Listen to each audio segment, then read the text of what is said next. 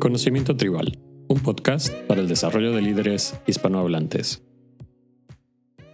¿Cuándo fue la última vez que negociaste? Probablemente estás pensando en una oferta laboral, un aumento salarial, la compra de un coche otra gran negociación. Pero ¿has pensado en que la mayoría de nuestras interacciones con otras personas se basan en una negociación? ¿Qué película vas a ir a ver al cine con tu pareja? ¿A qué restaurante vas a ir con tus amigos?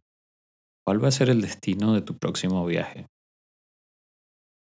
Las negociaciones se han visto durante mucho tiempo como un juego suma cero. Es decir, hay un ganador y un perdedor. Muchos negociadores profesionales aún consideran a la persona al otro lado de la mesa como un adversario, pero algunos, como yo, opinamos que en realidad la situación en sí es el adversario y la otra persona simplemente es un socio en la negociación.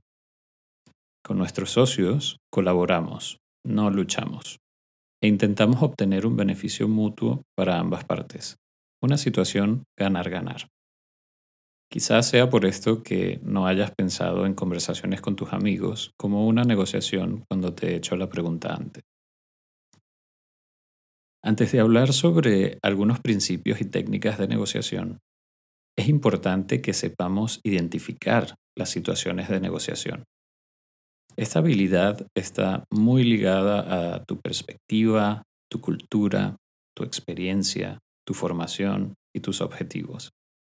Por ejemplo, muchas personas occidentales consideramos que los precios que fijan las tiendas, sobre todo en un centro comercial, son fijos, mientras que en culturas orientales este precio podría considerarse como algo meramente indicativo y sobre el cual se puede negociar. No necesariamente tenemos que hablar de dinero para que haya una negociación.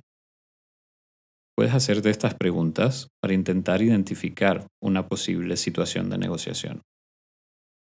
Hay que tomar una decisión.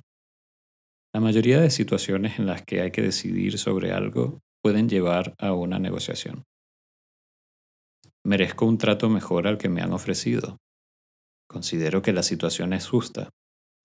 Normalmente solemos hacer comparativas en base a lo que conocemos. Si estamos frente a una situación en la que no estamos de acuerdo con el trato o la percibimos como injusta, entonces nos encontramos ante una posible negociación. Una vez somos capaces de identificar las negociaciones, podemos pasar a la siguiente fase. Decidir si vale la pena negociar o no. Algunas oportunidades de negociación tendrán un mayor beneficio y otras un mayor coste. En base a esto, debes decidir si realmente merece la pena empezar una negociación. Normalmente este cálculo es bastante sencillo cuando hablamos de dinero o beneficios laborales, pero puede ser un poco más complicado si se trata de temas no monetarios. En cualquier caso, pregúntate si la situación es justa. Esto puede ayudarte a concluir si comienzas una negociación o no. En caso que decidas negociar, hay una serie de principios y técnicas que puedes aplicar para intentar llegar a un acuerdo con la otra persona. Vamos a hablar sobre algunos principios base en una negociación. Primero, la buena fe. Haz todo lo posible por demostrarle a la otra persona que estás negociando en buena fe. Es decir, que no quieres explotarle y llevarte toda la ganancia, sino que quieres llegar a un acuerdo. El segundo, el interés genuino. Para poder llegar a un acuerdo beneficioso para ambas partes, es importante que demuestres interés por entender los objetivos, las motivaciones, los deseos y los miedos de la otra persona. Esto te ayudará a navegar mejor la negociación. Y el tercer y último principio, la confianza empática. Si intentas ser empático y entender las emociones de la otra persona durante la negociación, te será mucho más sencillo construir la confianza necesaria que sirva como base para generar acuerdos mucho más rápido. A nivel neuronal, es imposible apartar las emociones de las negociaciones. Mi recomendación es que no lo intentes, sino que busques minimizar los sentimientos negativos, como la rabia, la desconfianza, la sospecha, entre otros, y magnifiques los positivos, la tranquilidad, la confianza, la alegría, etc. Partiendo de estos principios, podemos aplicar las técnicas que te comento a continuación para ser más efectivo en la negociación. La técnica del espejo. Identifica las palabras clave hasta un máximo de cinco palabras que la otra persona está utilizando durante la conversación y repítalas cuando respondas a la persona. Esta técnica es efectiva para demostrarle a la otra persona que estás prestando atención a lo que dicen y dándole la consideración que merecen. La técnica de las etiquetas. Esta técnica sirve para reconocer los sentimientos de la otra persona y consiste en utilizar frases como parece que, se siente como si, podría entenderse que, e intenta evitar utilizar la primera persona siento que, veo que, entiendo que.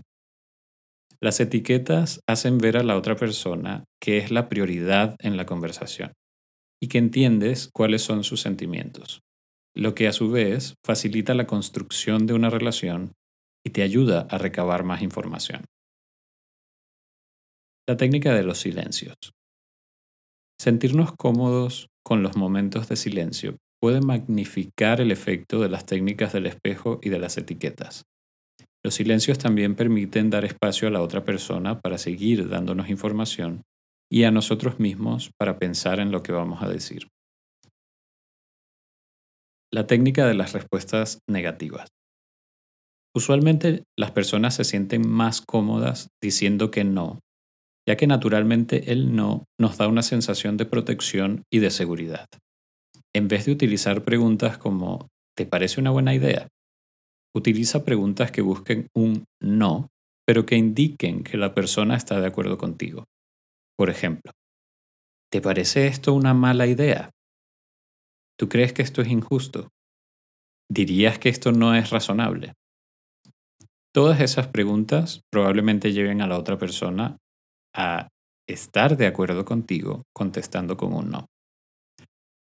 Practicar los principios y técnicas de negociación en cada oportunidad que puedas, incluso en ambientes sociales como una fiesta, no solo puede ayudarte a ser un mejor negociador, sino a que las otras personas te vean como alguien interesante con quien conversar. Y si te ha parecido útil este episodio, suscríbete al canal y compártelo. Seguro que hay alguien más a quien también le puede ayudar.